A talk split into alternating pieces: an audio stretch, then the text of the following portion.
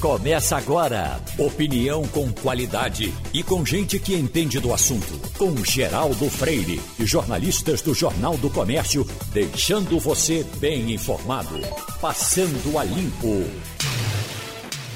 O Passando a Limpo começa. Tem na bancada Wagner Gomes, Ivanildo Sampaio, Jamildo Melo e Eliane Cantanhede. Eu achei curioso esse levantamento aqui, Wagner de Erich Schwartzman, durante a maior parte da história, a expectativa de vida do ser humano variou em torno dos 35 anos. A partir principalmente do final do século XIX, assistimos um decidido incremento desse indicador. Hoje, na casa dos 73 anos que é uma coisa fácil de identificar, é a gente saber como se morria rápido antigamente e como hoje a gente diz, pô, mas morreu com 70 anos, morreu novo. Uhum. Ele diz, se deve principalmente à brutal redução da mortalidade infantil, que despencou dos mais de 40% nos períodos mais remotos para menos de 4% hoje. Aí há razões temos três invenções que pouparam bilhões de vidas: fertilizantes artificiais, vacinas, saneamento básico. São coisas que a gente, né? De princípio achava que talvez não fosse assim, mas, por exemplo, o, o, o, o principal assassino do mundo ainda é o bicho, é o besouro. né? Aí ele vem aqui, ó. A medicina propriamente dita chegou tarde à festa. Suas intervenções só se tornaram efetivas a partir da segunda metade do século XX. Antes disso, a maioria uh, das prescrições eram sangrias e drogas à base de metais pesados e contribuía mais para detonar do que para preservar a saúde de pacientes. E aí certamente esse, esse livro dele vai falar da qualidade de vida que a medicina trouxe. Uhum. Que aí é um negócio impressionante, né? Do, Sem dúvida. O Sem avanço dúvida. nos tratamentos de óleos, nos tratamentos de tudo, né? Uhum. Exatamente. Geraldo, observe que no final do século XVIII foi quando a população teve conhecimento da descoberta da vacina. Finalzinho do século XVIII, nos idos de 1796, através do médico, um médico rural, inclusive, Edward Jenner, que descobriu a vacina. É, era uma, uma, uma, uma crise de, de varíola na época, né? existia a varíola bovina, e naquela ocasião ele percebeu que os homens que trabalhavam no campo com as vacas, eles tinham uma proteção contra a varíola é porque a vacina, a, a, a, a vaca era infectada com, com a varíola e um, uma variante, uma variante mais, sim, mais, mais é, digamos, menos, menos agressiva. Uhum. Então as pessoas tinham contato com aquela, com aquela, com aquela varíola menos agressiva e ficavam imunizadas. Então ele descobriu a partir daí. É por isso que vacina vem, a, a, vem de vaca, né? Uhum. Que era, era a doença que, que atingia os homens do campo.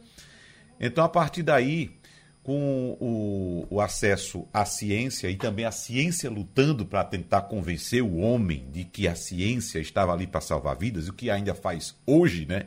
Tem uhum. gente que ainda não acredita. Então, a partir desse momento, o homem passou a viver mais, as pessoas passaram a viver mais. E tem também aí, Geraldo, outro fator que a gente precisa colocar na balança, que é o avanço do capitalismo. Então, a partir da Revolução Industrial, as pessoas passaram a viver mais nas cidades, as pessoas passaram a ter condições de vida melhor também. É, houve investimento nas cidades, como você citou, com o saneamento básico que a gente ainda não tem. Praticamente metade das cidades brasileiras não tem acesso ainda à água tratada e a esgoto. Então, veja só que o saneamento básico também salva vidas. Então, esses três elementos aí foram fundamentais. E observe que quando eu cito também a Revolução Industrial, é bom lembrar que antes da Revolução Industrial, 90% da população mundial vivia, não eram pobres não, Geraldo, era abaixo da linha da pobreza. Abaixo da linha da pobreza. Então, com a, o avanço do capitalismo, as pessoas, as pessoas, foram tendo acesso à renda, a melhores condições de vida, e isso fez com que as pessoas também vivessem mais. Essa coisa, da, na, na, era cristã, por exemplo, uma coisa que espanta é que é, é, quando Deus vivia por aqui, para lá e para cá e tal, a média de vida era 18 anos. É, exatamente. Imagina, o, cara, o cara morreu com 18 anos com, uhum. com média, né?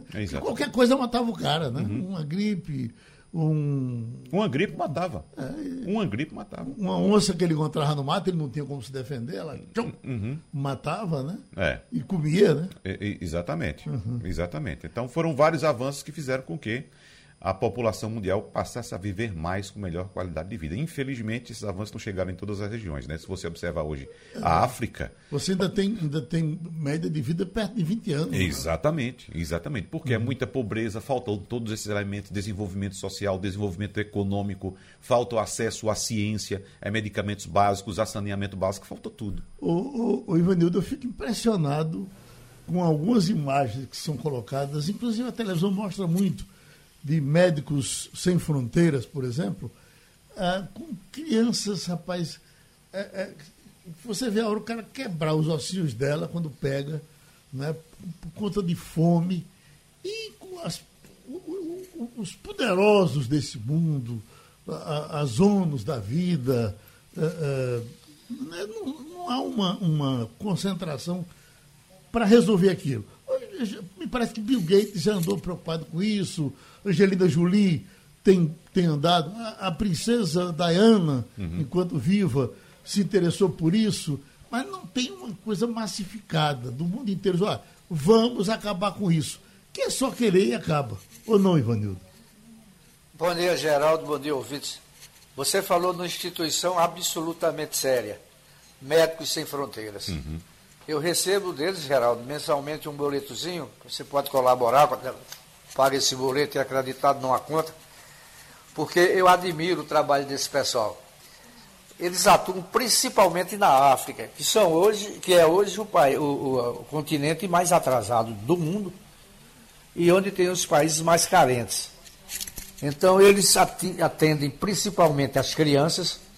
Você falou da mortalidade infantil. Eu perdi dois irmãos por conta de assistência médica. Perdi uma irmã, deveria ter dois anos menos do que eu, uhum. se fosse viva. E depois já perdi um irmão que se chamava Inaldo. E meu pai nasceu outro filho e ele botou novamente Inaldo, que foi outro irmão que eu perdi mais recente. Uhum. Mas quer dizer, a falta de assistência médica no sertão, e no Agreste, menos no Agreste, mais no sertão, era uma coisa constrangedora. Aí o que você citou, a mortalidade infantil era muito alta e isso baixava né, o, a, a média de vida da população. Sem falar que na, na, na Idade Média as pestes eram comuns, né? as pandemias eram comuns. Você não sabia nem como denominar, era a peste negra, a peste não sei o quê.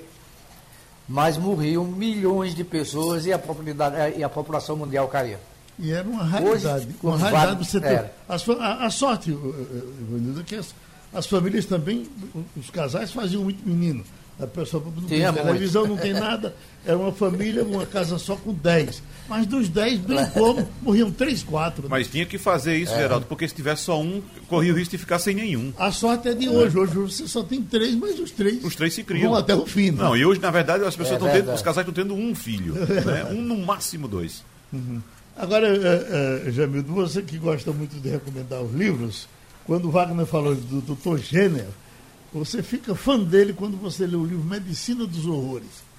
É, é, é, esse livro é recente, está aí na, na, nas, nas, livrarias, bem capado, fácil de ler, relativamente pequeno, mas é maravilhoso e, e é extraordinário ver a história desse doutor Gênero até ele chegar à vacina. Porque... Doutor, doutor Jenner, ele para convencer as pessoas de que a, a descoberta dele era séria, da vacina, ele inoculou o próprio filho com o, o, o imunizante que ele tinha criado. O uhum. próprio filho. Ele disse: ó, vou, vou inocular no meu filho para que vocês acreditem. Vocês querem que o meu filho morra? Então, ó, você acha que eu quero que o meu filho morra? Então, pronto. Então, inoculou para mostrar, para provar às pessoas de que a descoberta dele era séria e ia salvar vidas. Meu Geraldo, Oi. Bom dia. É, não tenho dúvida que é muito bom esse livro, deve ser bastante inspirador. Agora, quando vocês falavam aí da questão de salvar vidas ou de evitar a morte, eu lembrei de um podcast que eu vi recentemente em inglês sobre um médico que trabalhava em Viena. Ele cuidava de uma das maternidades, havia duas lá, uma para os ricos e outra para os pobres. Agora, curiosamente, a que era dedicada aos mais abastados, ela tinha índices de mortalidade para as mulheres bastante elevados em relação à segunda, de maneira que até as ricas queriam ver se, se eh, eram atendidas naquela outra para evitar a morte. E um médico jovem, recente na profissão, ficou intrigado com aquilo e foi investigar. E descobriu que os é, médicos, os é, responsáveis lá pelos partos, também cuidavam das autópsias. E ao, parece incrível, né? mas isso é 1800 e tanto. Não lavavam as mãos, não tinham a asepsia necessária e acabam, acabavam contaminando as, as grávidas e muitas delas morriam o, o que aconteceu com esse jovem foi enfrentar o poder estabelecido, que eram os médicos responsáveis lá pela área, né? acabou sendo demitido, virou é, um proscrito, teve que mudar de cidade, mudar de país, envolveu-se com álcool, prostituta, acabou com um casamento, terminou internado como maluco e lá foi apedrejado é uma história triste, mas alguém que salvou muita gente, porque a partir daquilo você começou a dar mais atenção a, a uma coisa simples, que é lavar as mãos, né?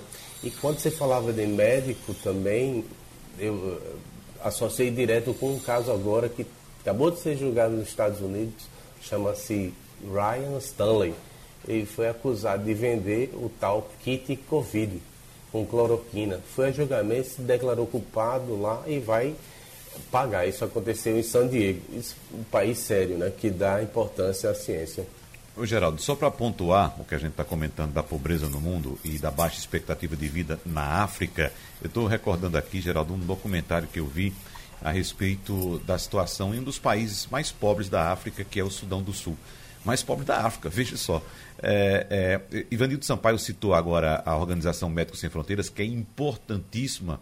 Parabéns, Ivanildo, pela sua dedicação em colaborar é, com essa organização, que é importante, mas eu lembro também da Cruz Vermelha, e eu vi um relato de uma médica da Cruz Vermelha, Geraldo, dizendo do trabalho que a Cruz Vermelha tem para tirar as pessoas do hospital, as pessoas que já estão curadas, já estão salvas.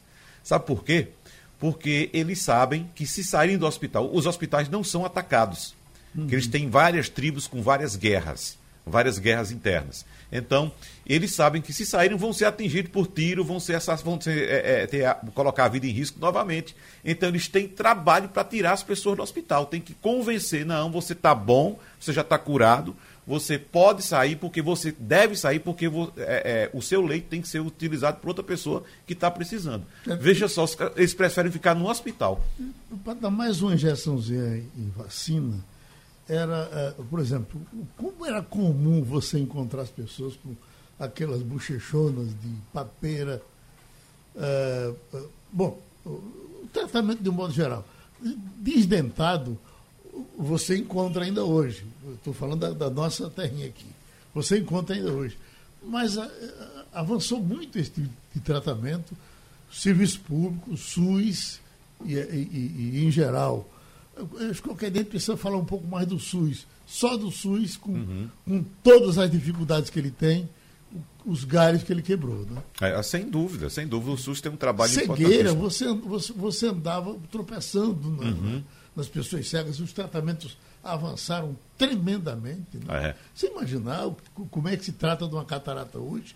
E, antiga, primeiro você, para tratar da catarata, vamos dizer, há, há 30 anos, você teria que esperar para não ver nada. Uhum. E aí os médicos descobriram que é exatamente o contrário. Quando ela começar agora. No comecinho, exatamente. É uhum. muito mais fácil tratar no comecinho do que esperar depois, porque o cristalino, com o tempo, ele vai endurecendo, aí torna-se mais difícil a retirada desse cristalino e a colocação de uma lente artificial. Então, no comecinho, onde o cristalino ainda está gelatinoso, está molinho, é mais fácil ser tratado, Geraldo. Estamos agora com a tributarista Meriel Queiroz Vamos tirar algumas dúvidas com ela. A primeira, doutora Merielbe, o governo, eh, o presidente Bolsonaro voltou a, bater nos governadores com força total, uh, debitando o preço dos combustíveis ao ICMS. E a gente sabe que sim, que o ICMS ajuda no aumento do preço. Mas é na mesma proporção que, que a crítica vem aos governadores? Se os governadores tirassem o ICMS dos combustíveis, a gente teria gasolina lá embaixo? Bom dia, Geraldo. Bom, Bom dia. dia. a todos os ouvintes. É um prazer estar aqui com você. É, esse é um tema muito interessante que requer um conhecimento mais aprofundado e não superficial e dizer que a culpa é só dos governadores. Realmente, é, os combustíveis, por ter uma fácil, é, uma fácil arrecadação e arrecadar muito, porque é um, um produto essencial para a vida de todo mundo, para a economia, né? Então, ele tem uma, uma alta tributação realmente.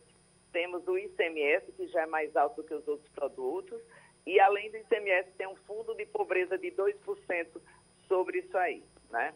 Então, o ICMS é, é, muito alto. Mas não é só ICMS, veja. É, a cadeia do combustível é uma cadeia longa, né? Desde a da extração lá da, do, do petróleo em águas profundas, etc., até chegar no posto de gasolina. Ele passa pelas refinarias, ele passa por uma junção com o etanol para que ele fique gasolina, é, gasolina tipo B, né? tipo A, aliás, né? ou seja, a gasolina que a gente consome não é só gasolina, tem etanol também anidro. Esse etanol representa 16% do preço. E aí, se você juntar ICMS, que dá 28% do preço, PID, PIS e COFINS, 11%. Veja, só em tributação nós temos 32%. A federal, que é CID, PIS e COFINS, e o ICMS, que é 28,7%. Então, daí você já tem um, um valor muito alto de, de, de, tributação e não é só, só a, a, a estadual. Né? Uhum. Né? Você tem essa junção do, do etanol anidro, que ele também representa 16%. Na realidade, a Petrobras fica, eu estou falando só de gasolina, fica com 33%, a, os impostos federais 11,9%, 11,9%, CMS 28,8%, o custo do etanol 16,7% e 9,7% é distribuição e revenda. Né? Uhum. Ou seja, na realidade, na cadeia, a distribuição e revenda é quem fica com um percentual menor. E aí você pode me perguntar, se tirasse o ICMS, baixava, baixava bastante, 28%. Se tirasse PIS e COFINS, baixava mais 11,7%. Ou seja, só aí a gente teria é, 32% a menos. Só que combustíveis, é, é, gasolina principalmente, é uma coisa que arrecada muito. Os estados e a União precisam desses recursos para atender é, às suas necessidades e não se pode rebaixar a zero. Mas que tem uma, uma alta tributação, tem, não há como negar, mas não é só dos estados, tem toda uma série de, de, de questões que precisam ser analisadas. Uma questão também que é um commodity, ou seja, ele varia com o câmbio. Dólar sobe, gasolina sobe. Então, é, não se pode, de forma apressada, só culpar os governadores por conta do ICMS. E aí, se tirar o ICMS, o CMS é alto? É alto. Mas se tirar, como é que os, os estados vão compensar a arrecadação? Então, essa é aquela grande questão do sistema tributário brasileiro. Tributa-se muitos produtos e com isso, veja, quando se tributa a gasolina, você, diesel, gás, você termina impactando toda a cadeia produtiva. Porque tem o transporte, o frete, todas é, é, as mercadorias que vão chegar ao consumidor, as indústrias que usam é, é diesel. Então, isso aí é uma coisa bem complexa que tem que ser estudada e não simplesmente, é, de forma apressada, dizer que a culpa é só do ICMS. Uhum. Jamildo Melo? É, justamente a senhora aí no meio comentou, mas eu acho que precisava explicar melhor. Os estados precisam se financiar, isso é fato. Mas se eles não morderem o bolso do dono de carro, do dono de frota, eles vão viver de quê? Como, como é que poderia substituir? O que é que senhor avançasse nesse sentido? E outro ponto que eu acho que é importante, nunca é tratado, especialmente pelo presidente, é a, é a redução de custos, como penduricalhos. A tal da reforma administrativa não avança, e quando avança é para financiar um fundo eleitoral. Poderia-se talvez descobrir que não precisa esfolar tanto os contribuintes não precisaria tanto aumento se você reduzisse as despesas. Olha, você tocou aí agora num ponto essencial. No Brasil, se arrecada muito porque gasta muito. Então, se equalizar e equilibrar esse gasto, com certeza vamos é, precisar de menos recursos, ou vamos pegar esse recurso e aplicar em áreas essenciais como saúde, que estamos no momento de pandemia precisando tanto, e educação. Né? Então, eu sempre defendi que antes de se fazer reforma tributária, de se discutir tributação, tem que se discutir o Estado, a reforma administrativa, é, o Estado fazendo o quê? Discutir o orçamento. Quem discute o orçamento? Ninguém lê o orçamento onde vai ser aplicado esse recurso, ninguém fiscaliza a aplicação desse orçamento. Nós temos classes privilegiadas, com penduricalhos, como você colocou, privilégios de muitas categorias que não se tem coragem de mexer. Então, claro que se baixasse esses custos, teria condição de baixar essa, essa carga tributária que é tão alta. Você veja, tem muitos países que a carga tributária é mais alta e as pessoas não reclamam, por quê? Porque o que recebe em troca é tão mais benéfico que compensa pagar caro. Agora aqui no Brasil a gente paga caro, não recebe o serviço e fica nisso mesmo. E a fundo partidário foi uma coisa absurda que aconteceu. Você veja, fundo partidário vai para ser gasto com, com, campanha eleitoral, etc., que hoje nós temos formas de fazer campanha muito mais barata. Então, subir de 2 para 5 bilhões é uma coisa absurda num país pobre como o Brasil. E ninguém fala, ninguém reclama. Doutora Maria, tem uma manchete aqui que eu estou lendo que uh, uh, faz bem certamente ao governo federal, que ela diz, máquina federal tem enxugamento inédito de servidores. Aí está a máquina pública clássica do Brasil, que inclui ministérios, fundações e agências reguladoras, além de órgãos tradicionais como INSS, IBGE, IBAMA, INCRA, entre outros, passa por uma fase inédita de enxugamento. Essa é uma boa informação? Veja, vamos ver onde é que está sendo enxugado. Porque se for o seguinte, as pessoas que estão sendo aposentadas não estão sendo é, repostas ao posto, daqui a pouco o serviço de, de, serviço público é ruim vai ficar pior de péssima, de, mais péssima até uma vai ficar de péssima qualidade, vamos colocar assim. Hum. Então tem que ver o que é que está enxugando. Porque enxugar só reduzindo número de vagas não, não reduz. Você tem que pegar o quadro atual e ver o que é que está se pagando excedente. Por exemplo, o teto do funcionalismo público, porque algumas categorias podem ceder o teto. O Brasil é um país pobre. Você vê que agora na pandemia, quanto desemprego, empresas fecharam, então, e o funcionalismo público, eu nada contra o funcionalismo público, já fui funcionária pública, mas o que é que acontece? É, tem que se rever quanto ela ganha comparando com o funcionário privado. Você vê, tem motoristas públicos de, de congresso, etc., que ganham 15, 20 mil reais, merece, eu acho justo. Mas só que na iniciativa privada, esse mesmo pessoa, um motorista da, da coisa, ganha 3, 4 mil reais e olhe lá, salário mínimo. Então tem que se rever o tamanho do Brasil. O Brasil é inchado e um custo muito alto. O custo do Brasil é alto. Fora a burocracia para se cumprir esse pagamento dos impostos, que ela é absurda.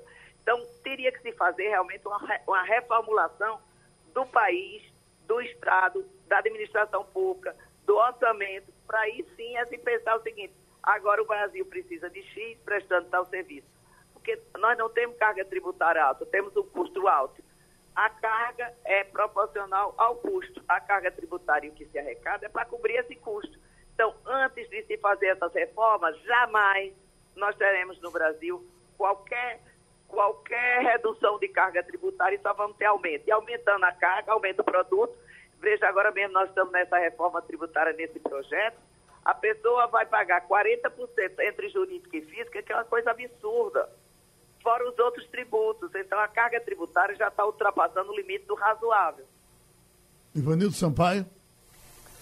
Bom dia, professora Meira. Veja bem, Bom ninguém dia. questiona a necessidade que o Estado tem de arrecadar o que se questiona, às vezes, é o percentual dessa arrecadação. Por exemplo, no caso dos combustíveis, é, quem paga o, mesmo, paga o mesmo valor do imposto, o dono de um taxizinho que comprou o carro em 48 prestações, que trabalha para botar o feijão dentro de casa, e o empresário que tem duas Mercedes, dois motoristas, carro para a mulher, carro para o filho, o percentual sobre o imposto é o mesmo. A mesma coisa acontece com a energia elétrica. A conta de luz tem um imposto é, do ICMS é igual para quem consome o mínimo e para quem consome o máximo. essa taxação é que eu acho que é muito injusta e que precisava ser revista. Como é que a senhora avalia isso? Veja, a tributação sobre o consumo, que é exatamente sobre o produto, no Brasil ela é concentrada em telefonia, é, em combustíveis, eletricidade e bebida. Né? E aí ela não faz, geralmente a, a, tributação sobre o consumo, ela não é uma tributação, é, é, digamos assim, proporcional, ela é fixa, como é em outros países. O que precisa estabelecer são produtos seletivos, não é? que teriam uma tributação maior, exatamente. A seletividade é um princípio que está na Constituição para os, os produtos considerados supérfluos serem mais taxados do que os menos, os menos, os mais essenciais. Mas aí, para a ironia do destino, um produto considerado supérfluo no Brasil é combustível. Tanto é que, além do ICMS, ele ainda paga uma coisa chamada fundo de pobreza de 2%. Né? O tributo que ele é proporcional e progressivo é imposto sobre a renda, para quem ganha menos tributar menos, quem ganha mais tributar mais. Mas no Brasil, atualmente, a gente só tem três alíquotas. Então, esse aí é o tributo para se fazer justiça fiscal. Acontece que no Brasil nós temos uma alta tributação sobre o consumo. Você vê que aeronave e navio, por exemplo, não paga IPVA, enquanto o outro paga. Então, temos um sistema distorcido e oneroso. E aí a população não se alerta, os empresários não se alertam agora mesmo. Com essa reforma tributária que vai aumentar a tributação da pessoa física e a propaganda é que não vai, que baixou a tabela do imposto. Então, falta um conhecimento mais aprofundado dos nossos parlamentares e aí da própria imprensa, que às vezes embarca num discurso, é, é, é, discurso eleitoreiro, seja lá de que partido, que todos eles fazem, né? E aí, com isso, a população não se esclarece para cobrar. E se não a população não cobrar do seu parlamentar, não escolher quem votar, vai sempre pagar esse absurdo. Concordo em que nós devemos, primeiro, é refazer essa estrutura do Estado, para que o Estado gaste o necessário e preste um serviço de qualidade. Wagner. Doutora Meriebe, vamos fazer um exercício de futurologia, se for possível, claro, porque a discussão no Brasil hoje em torno da carga tributária pesa muito nessa questão polêmica em relação aos combustíveis e ICMS nos estados. Mas eu, é, eu conclamo o futuro porque quando se fala em combustível, fala, claro, no combustível fóssil, a gasolina, o óleo diesel, produzidos e distribuídos aqui no Brasil também. Agora, o que acontece hoje nesse aspecto em todo o mundo é uma tendência de adoção pela energia elétrica como substituição dessa fonte de energia, energia fóssil. Então, temos um crescimento da frota de automóveis elétricos, não aqui no Brasil, mas na Europa já há países com mais de 50% da frota com carro elétrico. Aqui no Brasil, o carro elétrico já existe, mas é uma raridade ainda. Então, Uh, o exercício de futurologia que eu peço para fazer é o seguinte: com a chegada do carro elétrico, evidentemente vai cair a demanda pelo combustível fóssil. E aí os estados vão ter que buscar outra forma de se financiar, né? Porque vai cair também a arrecadação de ICMS. Então, abastecendo o seu carro com energia elétrica, quem pode comprar um veículo desse hoje, que custa em torno de 200 mil reais o mais barato, certamente tem muito dinheiro em casa.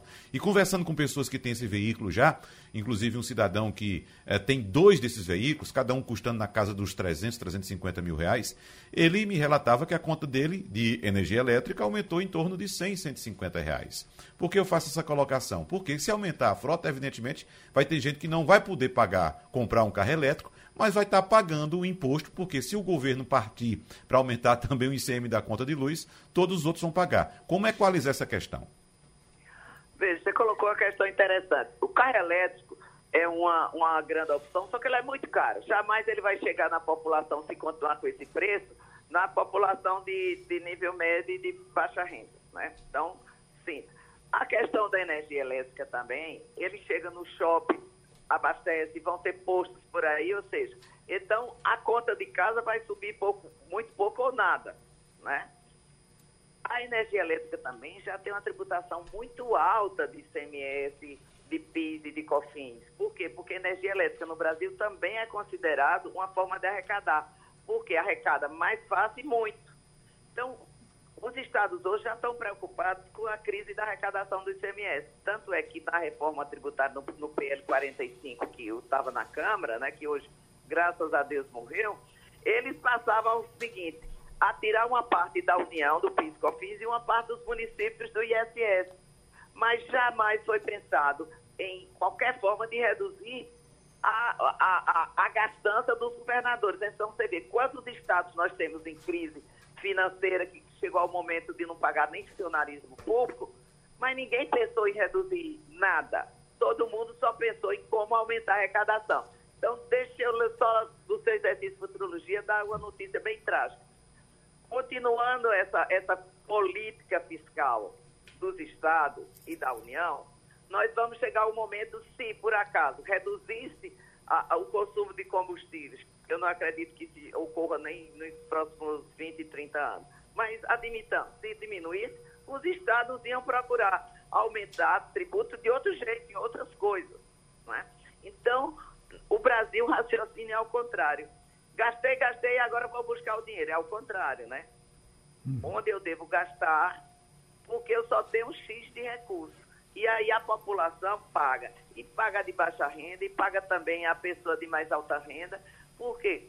Porque todo mundo, eletricidade, telefonia e, e combustíveis, é um produto que rebate em todo mundo, porque todo mundo consome coisas que vão no frete, mesmo aquele que não tem carro, paga, porque ele paga quando consome produtos que, para chegar na mesa da, da pessoa, para chegar no supermercado, ele sofreu a tributação, ele, ele precisou de combustível, de diesel, etc., para chegar no, no, no, no consumidor final. Então, o exercício de futurologia é para dizer o seguinte: se não puder arrecadar de um lado, eles vão arranjar onde arrecadar do outro. Mas ninguém pensa em como, já que vai cair a arrecadação, vamos reduzir o gasto. E aí, quando se vai reduzir o gasto, se pensa em reduzir em cima de diminuição do servidor público, da máquina. A máquina é inchada é inchada. Em certos setores ela é inchada, em outros setores ela é escassa, porque não tem é, é, um serviço de qualidade. Por exemplo, setor de saúde, hoje ficou claro que a gente precisa de mais gente, mais gente qualificada e não de cortar quadro para reduzir é, o gasto. A gente agradece a doutora em Direito Tributário, professora Meriel Queiroz. Estamos com o médico urologista Misael Vanderlei. Doutor Misael, vamos rapidamente tirar algumas dúvidas aqui com o senhor, porque esse assunto do cantor Tiago, da dupla Tiago e Hugo, ele tomou conta, especialmente na mídia social, de uma forma que não dá para a gente não falar desse assunto, porque, na verdade, por mais que os senhores dissessem-nos há muito tempo que esse negócio de, de, de aumentar pênis não existe, agora o rapaz está dizendo que existe, fez o tratamento e fala que não é o aumento uh, uh, uh, no sentido longitudinal, seria a espessura. Quanto à espessura, os médicos tiram uma, uma, uma gordura abdominal e injetam. É o que ele está dizendo depois que fez o tratamento. Isso existe, doutor Bisel Vanderlei? Bom dia, bom dia, Geraldo, bom dia a todos os seus ouvintes. Claro que isso existe, como existe tudo sobre a face da Terra. Uhum. E pegando na sua palavra aí, dizendo que nunca teve tanto, nunca não foi a palavra usada, mas teve muita repercussão isso, todo mundo está falando, claro falar do, do, pinto dos outros, da bunda de cicrano, do peito do fulano, né, e assuntos relativos à sexualidade tal, no mundo de hoje, claro que isso dá mídia e muita, né, e muita mesmo. Como falar do Bozo, de Bolsonaro, seja o que for, da política, enfim, da pandemia, tudo isso é, é, é, é, é mídia. Então vamos à ciência. Né? Todo mundo fala muito da ciência, nós temos que falar, e eu sou médico, tenho que falar em ciência. Né? Sem nenhuma alusão política a alguma coisa, você sabe meus pensamentos a respeito disso. Mas, enfim, é, é, injetar é, substâncias como gordura autóloga, ou seja, do próprio organismo, né, e outras substâncias como, como botox, né, tem algumas coisas, ácido hialurônico, né, fazer lipoescultura facial é, de qualquer órgão do corpo, a pele é, uma, é, é, um órgão que se distende, tudo isso é factível e tem o, objetivo de modelar né, essa parte puramente estética. E aí volta mais uma coisa na mídia. Estética, claro, todo mundo quer ser o mais bonito do mundo, o maior do mundo, o mais grosso do mundo, o mais alto do mundo, enfim.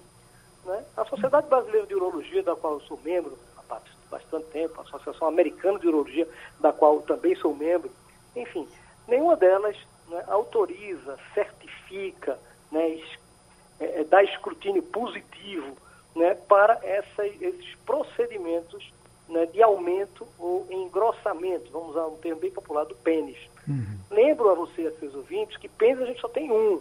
Né? Dedo das mãos a gente tem 10, dedo dos pés 10. Então qualquer procedimento no pênis deve ser feito com muito cuidado. Né? Porque, por exemplo, se você perder um dedo das mãos, espero que não perca nenhum, mas se perdeu, aí, o Lula perdeu e então aí chegou até a ser presidente. Né? Talvez não fará tanta falta. Né? né? Tem mais 19 para é, é, ao todo, enfim. Mas perder um pênis é, é, muito problemático. Então, existe cirurgias para alongamento peniano? Existe, sim. Né? São técnicas é, bem fundamentadas né? para situações bem específicas, para aqueles pacientes, por exemplo, que têm micropênis e o pênis não pode ou não satisfatoriamente desenvolve um dos seus dois principais é, é, funções, que seja a cópula, a atividade sexual, né, o ato da micção também, porque a uretra faz parte do pênis, está dentro do pênis. Então, pacientes que têm esse problema com pênis menor do que 7 centímetros a, a, a, ereção, pacientes que nascem com algum problema congênito, podem se submeter a algum tratamento com a tentativa, né, isso tem que ser feito em centros especializados, né, todo o que faz, de alongamento do pênis. Existem algumas técnicas. Você liga, é, corta o ligamento suspensor do pênis, o pênis literalmente cai, vamos dizer assim, ele, ele no estado flácido, ele pode ficar um pouco mais longo, mas nada muda no status eretos, ok? É, e o pênis, se fizer esse tipo de cirurgia, por exemplo, cortando o ligamento suspensor, que é um ligamento que liga a parte dorsal da base do pênis ao pubis, né, o pênis perde aquela angulação né, para cima quanto na ereção. Então, o paciente pode ter até a falsa impressão de que o pênis cresceu mais no estado flácido, mas ele não vai crescer um centímetro no status eretos. Agora, okay? Quanto às técnicas, para, só para concluir, para engrossar o pênis, né, é, é, essas lipoesculturas ou essa adição dessas gorduras, a gordura, 70% delas são absorvíveis. Né? E, e, qualquer outro, outro, outro é, tipo de, de, substância pode dar deformidade, pode dar risco de infecção, causar problemas como, como é, é, problemas vasculares, né, necrose de tecido, enfim. Aí volta aquele a dizer, o cara só tem um pênis, quer que ele fique um pouco mais grosso, termina perdendo o pênis, pode acontecer. Agora, nessa questão que ele trata aqui da, da, da cirurgia estética, é, essa é, é, é, mais simples.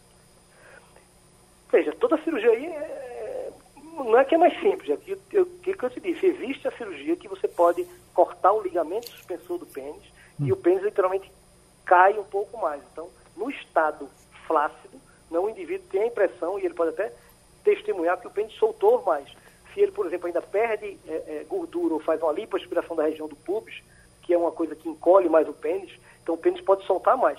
Mas do ponto de vista ereto, se medir o pênis antes da cirurgia e depois, o pênis não vai crescer um centímetro sequer. E ainda vai, e ainda vai perder aquela coisa da angulação para cima. O pênis pode continuar ereto, mas ele não, ele não tem mais aquela angulação olhando para o céu, vamos dizer assim. Ele fica olhando para baixo. Então hum. é uma, uma opção. Isso tudo tem que ser dito ao paciente. Eu já atendi pacientes em consultório, Geraldo, que vieram de Belém do Pará para ouvir minha opinião, porque o médico lá botou uma prótese nele, porque ele achava que a prótese ia aumentar o pênis dele. O pênis não aumentou em nada, pelo contrário, quando se coloca prótese peniana, o pênis fica com menos, fica com rigidez. Se o indivíduo tem disfunção erétil, ele pode recuperar a, a rigidez peniana com implante de prótese. Mas o pênis não cresce um centímetro mais, pelo contrário, ele fica mais curto de que quando o paciente tem uma ereção normal, o fármaco induzida, por exemplo. Então, tudo isso tem O paciente saiu arrasado do meu consultório, mandei ele para um psicólogo, enfim, para ver o que ele podia fazer, porque é uma coisa irreversível. Pênis só se tem um. A conversa que tivemos então com o professor médico urologista Misael Vanderlei. Passando a limpo, já estamos com Eliane Cantanhede. Repercute, Eliane, essa informação com relação ao impeachment que o presidente da Câmara, Lira, articula um semipresidencialismo. Contra o impeachment, Lira articula o semipresidencialismo. Mas será que ele falou com o Bolsonaro para fazer isso? O presidente tem interesse de que isso aconteça? Ou isso é só para se pensar agora, discutir agora e tentar fazer depois? Oi, Geraldo, bom Oi. dia, bom dia, colegas, bom dia, ouvintes. Olha, uh, na verdade, essa ideia do semipresidencialismo, ela não é de agora, ela vem desde 2017, É, ela tem apoio, por exemplo, do ex-presidente Michel Temer, do ex-presidente Fernando Henrique Cardoso, é, do atual decano, novo decano do Supremo Tribunal Federal, Gilmar Mendes. É uma ideia que cresce muito, porque, Geraldo, o sistema brasileiro é um sistema que gera crises. Né? O presidente já assume ali com a oposição pensando como é que vai cavar o impeachment. Você teve o impeachment do Collor, o impeachment da Dilma Rousseff, agora você já tem quase 130 pedidos de impeachment do presidente Jair Bolsonaro. Então, é preciso reduzir os danos quando o presidente é ruim. Né? Quando o presidente é ruim. É, a ideia agora é o seguinte: bem, o motivo do Arthur Lira é uma boa pergunta se ele combinou com o adversário, né? Se ele uhum. combinou com o Bolsonaro, mas o Arthur Lira, que não quer assinar pedido de impeachment nenhum, e esses pedidos estão aumentando, a pressão pelo impeachment está aumentando, é, isso é uma, uma motivação assim pontual. Mas, além disso, há também ali a, a, preocupação em equilibrar melhor esse sistema, que é um sistema gerador de crises. Né? A ideia de quem articula isso é diminuir, reduzir os poderes e, portanto, reduzir a pressão sobre o presidente eleito. O presidente eleito ele não tem que ficar mais ali na rotina, assina é, demissão, assina contratação, assina emenda, veta isso, veta aquilo, decide tudo, decide tudo de todas as áreas e negocia com o Congresso. Então, é, por esse sistema, ele teria uma espécie de primeiro-ministro que ele indicaria, mas que passaria pela votação do Congresso para cuidar da rotina de governo e com a negociação parlamentar ele tiraria isso dele. Ou seja, se alguma coisa dá errado, né, em vez de ter o pedido de impeachment do presidente, você tem o pedido de queda do, desse aspas, é, primeiro-ministro. Seria uma forma de separar as coisas. Em vez do presidente ser o chefe de Estado e o chefe de governo, ele seria o chefe de Estado, deixando, deixando a rotina de governo para esse primeiro-ministro. É muito difícil aprovar. E você já tem a primeira reação, não é nem do Bolsonaro, porque o Bolsonaro não governa mesmo, né? O Bolsonaro não tem, não tem gosto, não tem conhecimento para ficar ali é, decidindo como é que vai ser a, a pasta tal, o ministério qual, a negociação tal. Ele já não governa, ele faz campanha. Mas a maior reação contra partiu do PT. Por quê? Porque o PT acha que o ex-presidente Lula tem uma grande expectativa de poder. Ele tem uma grande expectativa de vencer as eleições de 2022 e ter aí um terceiro mandato.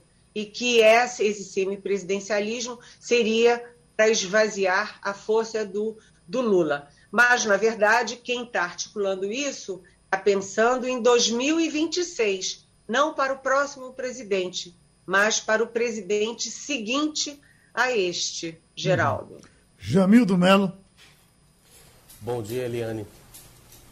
É, eu, eu queria te perguntar a respeito de Bolsonaro. Ele saiu do hospital, mas continua criticando o TSE, voltou a defender o voto impresso, estava ameaçando fazer críticas também à questão do distanciamento, falando que o que mais mata as pessoas nos Estados Unidos é o pânico, o pavor com a, com a vacina, não é nem a questão da, do vírus em si. É, parece que o presidente não tem, não tem jeito, né? O que, que é que faz com uma criatura dessa? Eu adorei essa pergunta. O que, que você faz com uma criatura dessas?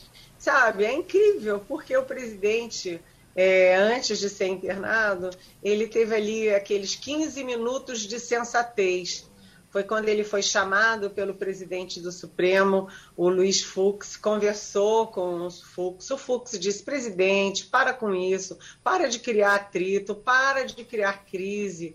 E aí o presidente saiu da conversa com o Fux parecendo uma pessoa normal, dando uma entrevista normal, respondendo a perguntas, falando como, como gente como a gente. Mas durou pouco, né? Aí o presidente foi internado, né? E é, não fez a cirurgia, porque os médicos falam o óbvio, né? O presidente, depois da facada de 2018, ele já fez várias cirurgias. Cada cirurgia gera aderências. Essas aderências geram é, suboclusões é, do intestino. Ou seja, se opera de novo, vem aí nova aderência, nova suboclusão, nova cirurgia. Então, eles estão tentando um tratamento conservador, medicamentoso, que dispense a cirurgia. Então, o presidente se recupera bem, graças a Deus, mas ele não se recupera dele mesmo. Né? O presidente, a primeira entrevista dele saindo do hospital e voltando para Brasília, é inacreditável. Ele vai defender medicamento que não é confirmado contra a Covid. Vem dizer que quem mata a Covid é o pânico. Sabe? É, é, é assim inacreditável. Ele continua guerreando contra isolamento, contra máscara, contra vacina. E, aliás, cá para nós, hein, Jamildo? O presidente almoçou com oficiais generais, né, numa dessas viagens de campanha dele. E no almoço, os oficiais ficaram perplexos, porque não é só de boca para fora. Na verdade, o presidente não acredita em vacina mesmo. Ele disse: Eu não vou me vacinar, não, não acredito nesse negócio aí, não. E se dependesse dele, não tinha campanha de imunização nenhuma. Ele deixou isso claro, falando com generais, coronéis, tenentes-coronéis. É, e, além de tudo, ele insiste nessa coisa contra a urna eletrônica, é, contra a vacina, contra isolamento, contra o bom senso. Sabe, é inacreditável. Agora, ele não deixou claro nessa entrevista o principal, se ele vai vetar ou não aqueles 5 milhões e 600 para 5 bilhões. bilhões e 600 para as eleições do ano que vem. Ele criticou, defendeu a turma dele, né? Porque o Eduardo Bolsonaro votou a favor. É o PSL, que foi o partido que elegeu ele em 2018, votou a favor. A base dele votou a favor, o Centrão votou a favor. E aí ele disse, ah, eles votaram, foi, na, foi no conjunto ali é, da, do, do, do, orçamento, não foi só por causa desse, desse valor. Mas o que se espera agora é que o presidente vete. E ele precisa dizer claramente, ele vai vetar ou não essa bolada Mas de quase, quase 6 bilhões, quando o Brasil inteiro está aí passando fome, desempregado, doente, morrendo pela Covid e os políticos, inclusive, ou principalmente os governistas, brincando de fundo de quase 6 Também. milhões. Também isso não pode ser uma jogada de cena, porque ele pode vetar, mas o voto pode ser derrubado. Então os congressistas assumem e ele fica de boa. Olha, é, isso pode ser, você tem razão.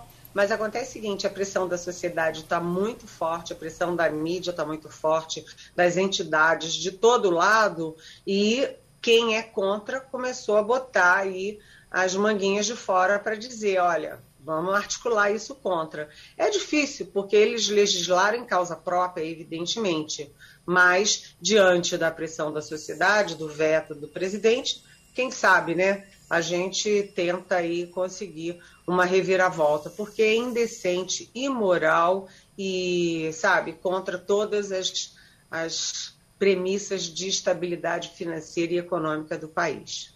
Uh, Ivanildo Sampaio. Bom dia, Eliane.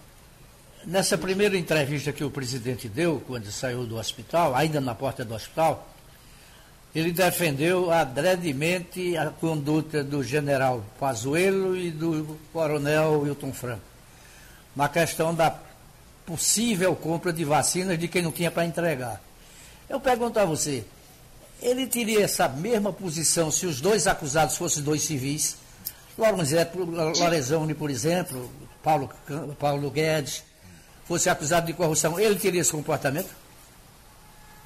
Olha, você fez uma pergunta que já embute a resposta, porque realmente o presidente defende o general Pazuello, que está indefensável, e o coronel da reserva, Elcio Franco, que também está indefensável, porque eles são militares e o presidente tem aquela base dele de apoio. A base dele de apoio são militares, são é, policiais, são aí milicianos, inclusive, né? É, e o presidente não quer problema com a área militar. mas o fato é o seguinte: a situação está ficando indefensável, é, completamente indefensável, porque a CPI já descobriu o padrão de negociações das vacinas. Né? A gente viu claramente que o governo fugiu feito diabo da cruz da Pfizer, uma das maiores farmacêuticas do mundo. Né? O presidente Bolsonaro tem vários é, áudios e vídeos é, condenando a Coronavac. E o que, que a gente vê agora? O governo mergulhado até o último fio de cabelo, com três entre, empresas mequetrefes, que são a Precisa, a Davat dos Estados Unidos e agora essa World Brand de Santa Catarina, três empresas que nunca venderam vacina. Não está no portfólio. A Brand, é, a World Brand, tem 70, mais de 70 produtos listados como importadora desses produtos, mais de 70. Inclusive material erótico, é, calcinha, sutiã, é, brinquedo, bugiganga, bijuteria, mas nenhum momento desses 70 tem a palavra vacina. Né? A Davat nunca é, vendeu uma gota de vacina. E a Precisa nunca vendeu uma gota de vacina, além de ser sócia de uma empresa super encrencada. As três empresas é, têm sócios muito complicados, né? Sócios e atravessadores. Vamos lá na Davat um coronel da PM da Ativa de Minas, um reverendo que tem uma secretaria, não sei o quê, toda nebulosa, né? E um cara que se diz empresário, mas usufruía do auxílio emergencial. Essa é a Davat, né?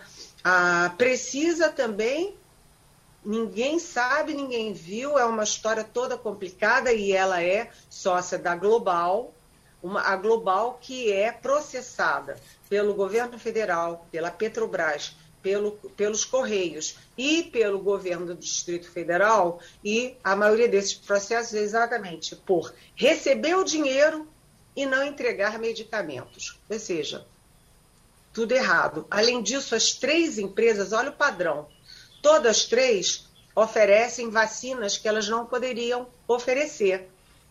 Veja bem, a Precisa oferece a Covaxin, que não é aprovada nem na Índia, pela agência reguladora da Índia, muito menos pela nossa Anvisa. A Davat oferece 400 milhões de doses, nunca vendeu uma dose, uma gota, e oferece 400 milhões de doses da, da AstraZeneca, que não usa empresa intermediária, vende direto para governos, tanto que vendeu direto para o governo é, brasileiro. E essa World Brand oferece milhões de, de vacinas da Coronavac por um preço três vezes maior do que o próprio governo já comprou em contato ali com o Butantan e o governo de São Paulo. Só que ela não pode vender a Coronavac, porque a única representante da Coronavac no Brasil é o Butantan. Ou seja, elas oferecem vacinas que elas não têm por, por preços exorbitantes, usando intermediários de é, biografia suspeita. E, apesar disso tudo, as portas do Ministério da Saúde estavam escancaradas. O governo não quis a, a Pfizer, recusou durante meses a Coronavac e escancara portas, corredores e gabinetes para esse tipo de gente, esse tipo de empresa. Agora, só para concluir, como defender o general Pazuello? Ele gravou um vídeo em que ele anunciou um memorando de entendimento. Ele anunciou: estamos assinando um memorando de entendimentos para comprar a Coronavac dessa World Brand. Só que a World Brand não pode vender Coronavac. Está lá. Então é aquela história. Agora, concluindo mesmo, Geraldo e colegas. O general Pazuello estava dando uma voltinha ali no Rio de Janeiro, aí tinha uns motociclistas, e aí ele acabou lá em cima no palanque do presidente. Imagina, foi sem querer. E agora ele diz que estava dando uma voltinha ali no ministério, passando ali de sala em sala, e ó, deu de cara com uma negociação de 30, 30 milhões de doses da Coronavac e aí grava um vídeo anunciando o memorando. Ele é meio distraído, esse general, né? Agora eu posso garantir para vocês, os colegas dele, do Exército, Marinha Aeronáutica, não defendem ele, não. O presidente pode se esforçar para defender, mas os oficiais das três forças não defendem, não. Todo mundo está até aqui com o general da ativa, Eduardo Pazuello. Wagner Gomes. Eliane Cantanhede, um levantamento do Centro de Sensoriamento Remoto e do Laboratório de Gestão de Serviços Ambientais da Universidade Federal de Minas Gerais apontou que em 2019 e 2020 a média de processos com multas pagas por crimes que envolvem a vegetação nos estados da Amazônia Legal despencou 93% na comparação com a média dos quatro anos anteriores. Bom, não me parece muita coincidência, né, Eliane Cantanhede? 2019, os dois primeiros anos da gestão Bolsonaro e a gestão ambiental que nós acompanhamos nesses últimos anos. Oi, Wagner, adorei você trazer esse tema para nós, para nossa manhã. Muito obrigada, porque é importantíssimo. Né? Esse estudo da Universidade Federal de Minas Gerais, o FMG, mostra o seguinte: que é, de 2000, até anotei porque é muito número, mas de 2014 a 2018, a média de multas por crime ambiental, desmatamento, extração ilegal de madeira, essas coisas, olha, por ano você tinha 688 multas em média, 688. E a média em 2019 e 2020 foi de 44 multas é, por ano, sendo que no ano passado foram 64, 44 nos dois anos. Sabe quantas multas teve no ano passado? 13. 13 multas. Então você tinha uma média de 688 e agora você teve 13 multas. Então, uh, o, aquela boiada que o Ricardo uh, Barros, o Ricardo Salles, Salles. falava, o ex-ministro, não era uma boiada só para desmontar o ICMBio, o IBAMA, os órgãos, o INPE, os órgãos de proteção da Amazônia. Era para desmontar também as multas para quem destrói a Amazônia. E aí a gente vê. Será que é coincidência, Wagner? Pensa bem. Você ter 13 multas só no ano de 2020 inteiro e você ter o ex-ministro, o então ministro, sendo processado, investigado em dois processos do Supremo Tribunal Federal, pelo Tribunal de Contas da União, pela Polícia Federal, exatamente por ter comprometimento com explorador ilegal da Amazônia, exportador de madeira ilegal do Brasil? Será que é uma coincidência? Então a boiada não era só por uma crença de que, oba, vamos desmatar tudo e queimar tudo. Era também por interesses financeiros isso complica a vida do Ricardo Salles e complica a vida do próprio presidente Bolsonaro, que deu carta branca e estimulou esse tipo de coisa. Eliane, o recesso começou, não é isso? Recesso começou.